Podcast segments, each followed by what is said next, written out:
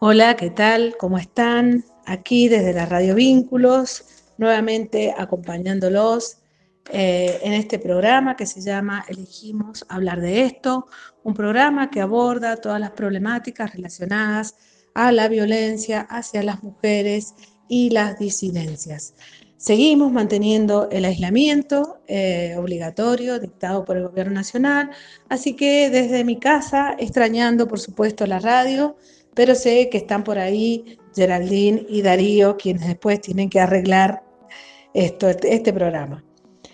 Eh, bueno, mi nombre es Liliana Tulis desde el área social y este proyecto que ya lleva casi cinco años eh, con, este, con este programa que emitimos a veces semanal, a veces quincenalmente. Y hoy estamos en una, el programa de hoy está dedicado a lo que sucedió en el país hace cinco años, que produjo un quiebre claramente en la mirada y en, sacar a la luz todas las violencias de las cuales las mujeres hemos sido y somos, hemos sido históricamente y somos eh, sujetas. El 3 de junio de del 2015, miles de personas salieron a la calle en distintos puntos del país eh, para movilizadas con la consigna Ni una menos. Esto 23 días antes, un grupo de periodistas había difundido por Twitter esta convocatoria, Basta de, femicidios.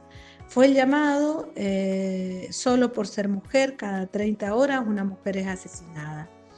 El reclamo común eh, amparaba sentidos plurales y aún todavía disidentes había nacido como una reacción ante este dato mayor de la violencia cotidiana, ante el silencio, ante una tradición que separaba a lo que era el víctima de algo que claramente decía por algo habrán hecho, algo habrán hecho.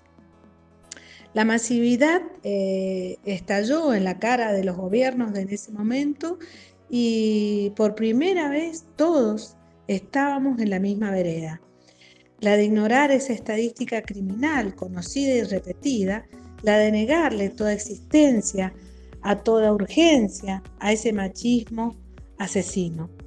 Em, hay un libro que se llama justamente Ni una menos, que es el que recopila y relata eh, todas las historias de tantas mujeres y de todas sus familias en relación a eh, los femicidios.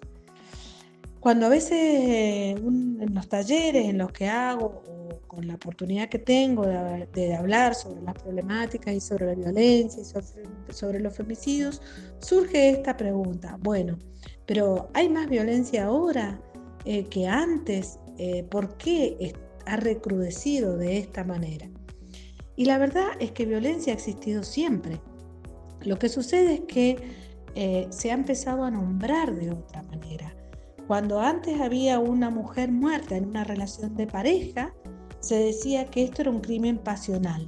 Digamos, siempre sobre la mirada de las mujeres, la culpa sobre la mirada, la culpa estaba depositada en las mujeres, porque estos femicidios, estos femicidios, en esos momentos crímenes pasionales, se desarrollaban en una relación de pareja y como lo hemos hablado tanto, tantas veces antes, esta pareja que estaba aislada, está a puertas cerradas, que no se sabía nada, que todo se mantenía dentro de la familia, al provocarse eh, situaciones de conflicto o infidelidades que había en la pareja, la mujer era siempre la sospechada y la culpable de que esto sucediera. En ese momento nadie llamaba femicidio a estos delitos. Cuando se cambia eh, el, en el código esta, esta terminología y que se entiende que es la muerte por un odio hacia la mujer, eh, una cuestión de género, es cuando empezamos a ver y a darle nombre a esto de llamarlo femicidio. Por lo tanto, eh, no es que no hayan habido, siempre han habido, pero claramente lo que se ha producido es un, nombramiento de lo que esto significa. Y claramente le hemos dado el nombre de machismo, de patriarcado, que significa esta dominación sobre la vida y sobre el cuerpo de las mujeres. También es cierto que ha habido un, un ensañamiento y un recrudecimiento en la violencia. Es decir, no es cualquier violencia, la violencia que se ejerce sobre las mujeres, llegado al punto de la muerte. Eh, por ejemplo, las mujeres quemadas, es decir, hay un ensañamiento, hay, hay, un, hay un doble, digamos, una violencia más marcada en este tipo de, de situaciones de femicidio. Eh, bueno, Mumalá ha dado a conocer los últimos datos. Desde el primero de enero al 30 de mayo de este año se han producido 112 femicidios en el país, dos de ellos travesticismos. En total han sido 124 muertes de mujeres en situaciones violentas. Em, digamos, esto es gravísimo porque no ha, no ha parado. 61 femicidios se han producido dentro del el contexto de aislamiento, un femicidio cada 29 horas. Cuando se produjo la marcha de uno menos, de ni una menos, había un femicidio cada 30 horas. Han quedado 155, 155 niños y niñas y adolescentes sin madre, Tucumán es la provincia con el índice más alto de femicidio. El 20%, mujer, el 20 de las mujeres muertas habían realizado una denuncia y, y de ese 20, el 10% tenía algún tipo de medida otorgada. Más casi el 70% de los femicidios se produce en el domicilio de la víctima. Eh, esto es claramente alarmante porque nos da a entender este, esta idea que no es que eh, alguien llegó hoy y dijo voy a matar, sino que es necesario que entendamos, y lo hemos hablado muchas veces de este problema y lo seguiremos hablando de este programa, que tiene que ver con cómo se produce esta dominación y cómo se produce la escalada en la violencia. Esto que puede ser a veces pasado o pasado por alto o inadvertido, que es un empujón, un pellizcón, una tirada de cabello o un, maltrato psicológico, una, una, una mm, sobreestima, subordinación, eh, digamos, este ataque hacia las mujeres permanente, esta dominación, no dejarla salir, privarla de su libertad, dejarla, eh, evitar que se reúna con su familia, con sus amigas. Todo esto son indicadores que la expresión más terrible de la violencia es el femicidio.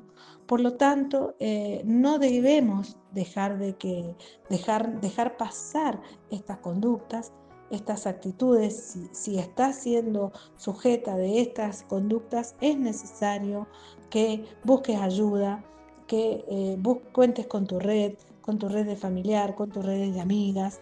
Hoy la tecnología en ese sentido nos brinda una muy buena alternativa de estar conectadas y estar vinculadas. Em, le hemos podido dar nombre a esto, le hemos dado nombre y hemos dicho, el, asesinato de las mujeres en contexto de violencia es femicidio y es producido por el machismo y el patriarcado. Por lo tanto, eh, esto ha quedado claro y la marcha de hace cinco años fue un quiebre en este sentido y creó muchas cosas eh, falta muchísimo, evidentemente. Necesitamos que el Estado se ocupe más y mejor de las políticas de prevención y de asistencia a las mujeres en situación de violencia. Necesitamos un Estado que cuide, que protege, que, que dé posibilidades, que aliente el emprendimiento en las mujeres, la independencia económica. Eh, y bueno, creo que, quería en este sentido volver a, recordar ese momento histórico en el país. Y desde Mumalá y desde Ni Una Menos, estas organizaciones han, em, han digamos, promovido que el 3 de junio, pero además eh, todo, todos estos días de junio, eh, las mujeres y todas las personas que quieran, que quieran participar y, compartan la lucha con las mujeres a través de sus redes sociales o sacándose una foto con carteles que digan una menos. Eh, la violencia nos deja marcas y no verla eh, deja femicidios. Esto no, no son casos aislados, es el patriarcado necesitamos un, Estado que cuide, libres, vivas y libres nos queremos. Entonces, bueno, invito también desde este espacio radial a que recordemos, tengamos presentes, ya que no podemos salir a la calle en este contexto, pero que no nos olvidemos y que tengamos presente esta lucha, porque sigue siendo justamente una lucha.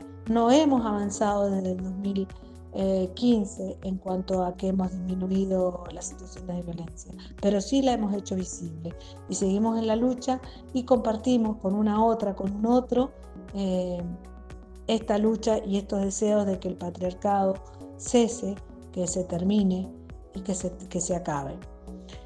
Eh, bueno, entonces los invito a todas, a todas que están escuchando, que para el 3 y durante estas semanas de junio puedan poner en sus redes sociales eh, alguna foto con algún cartel, volviendo a rememorar esta gran marcha de Ni Una Menos que hizo posible que en el país se visibilizara la violencia y dejara de, ser, digamos, un hecho de aislado o un hecho de un crimen pasional para ser justamente un femicidio. Bueno, eh, gracias por estar ahí del otro lado, gracias a los a Geraldine y a Darío que son los que operan. Bueno, mi nombre es Liliana Tulis, eh, desde la radio Vínculos, la radio del IES 9015 Valleduco, con este programa que se llama Elegimos hablar de esto. Seguimos apostando a elegir hablar de la violencia, de sus orígenes, de sus consecuencias y eh, seguimos apostando a colaborar desde nuestro espacio radial a prevenir las situaciones de violencia. También este, ustedes saben que en San Carlos, como ya lo he dicho en otro programa, tenemos una red que hemos armado interinstitucional, eh, por lo tanto pueden eh, llamar eh, ante alguna situación al área de la mujer, al 911 si es una situación grave, al 144 que asesora, el formulario web que tiene el Poder Judicial para iniciar denuncias también. Eh, y bueno, saber que hay una red y que estamos intentando eh, contribuir también con esto. También está eh, que se lanzó el programa de este, Mi Cuadra Alerta, donde hay negocios de la zona que están recibiendo información y que pueden derivar a mujeres en situación de violencia para hacer una detección temprana de las problemáticas eh, porque no ver la violencia puede terminar en un femicidio. Así que también es un compromiso de una comunidad organizada. Bueno, hasta aquí entonces con este programa. Muchas gracias. Eh, seguiremos en la próxima con otro programa de Elegimos hablar de esto. Mi nombre es Liliana Turi desde la radio Vínculos, la 89.7, la radio del IES 9015, Valle de Uco. Muchas gracias.